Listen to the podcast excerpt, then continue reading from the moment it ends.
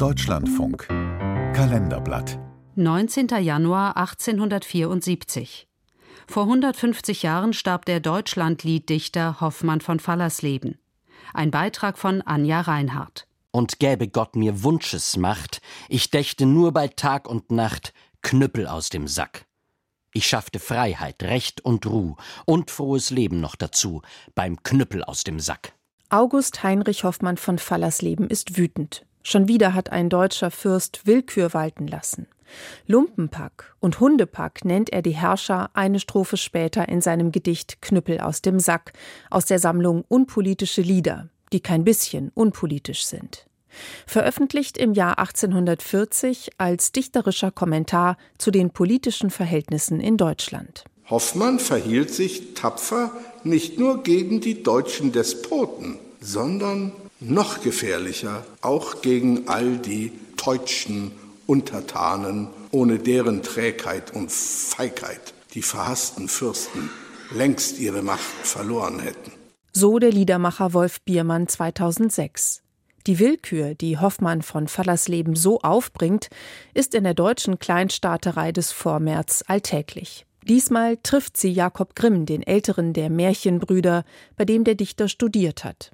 Das Lumpenpack hat 1837 neben Grimm noch sechs andere Universitätsprofessoren in Göttingen entlassen, weil diese Göttinger Sieben gegen die Aufhebung der noch jungen liberalen Verfassung im Königreich Hannover protestiert hatten. Hoffmann von Fallerslebens Lied Knüppel aus dem Sack ist eine für damalige Verhältnisse radikale Antwort darauf. Und doppelsinnig, weil er damit gleichzeitig auch das Märchen Tischlein deck dich der Brüder Grimm aufgreift. Er hat selbst gesagt, meine Waffe ist das Lied. Er glaubte eben wirklich, das muss über den Geist kommen. Sagt Bettina Greffrath, Leiterin des Hoffmann von Fallersleben Museums. Die Gedanken sind frei, my thoughts freely flower. Die Gedanken sind frei, my thoughts give me power. August Heinrich Hoffmann, geboren 1798 in Fallersleben, erfährt unter napoleonischer Besatzung, was Freiheit und Gleichheit, was Bürgerrechte bedeuten können. Er studiert in Göttingen und Kassel zunächst Theologie, bis Jakob Grinn ihn politisiert und er sich der deutschen Sprache und Literatur zuwendet. Er folgt Grimm als Student nach Bonn. 1835 wird er selbst Professor an der Universität Breslau. Im selben Jahr entstehen auch seine bekanntesten Kinderlieder.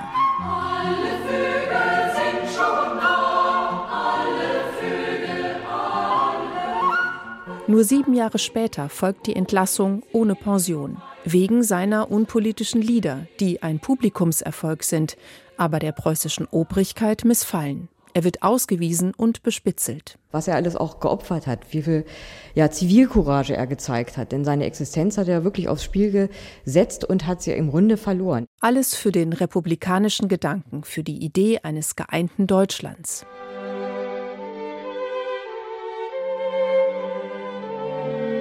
Kurz vor seiner Entlassung reist Hoffmann von Fallersleben nach Helgoland, das damals zu Großbritannien gehört. Hier dichtet er 1841 das Lied der Deutschen auf Josef Haydns Kaiserquartett. Wenn ich denn so wandelte, einsam auf der Klippe, nichts als Himmel und Meer um mich sah, da ward mir so eigen zumute, ich musste dichten, und wenn ich auch nicht gewollt hätte. So entstand am 26. August das Lied Deutschland, Deutschland über alles. Die Nationalsozialisten deuten diese Zeilen später im Sinne ihrer menschenverachtenden Herrenrasse-Ideologie. Sie knüpfen allerdings auch an seine antijüdischen und antifranzösischen Ressentiments an. Heute ist nur noch die dritte Strophe des Liedes als deutsche Nationalhymne erlaubt.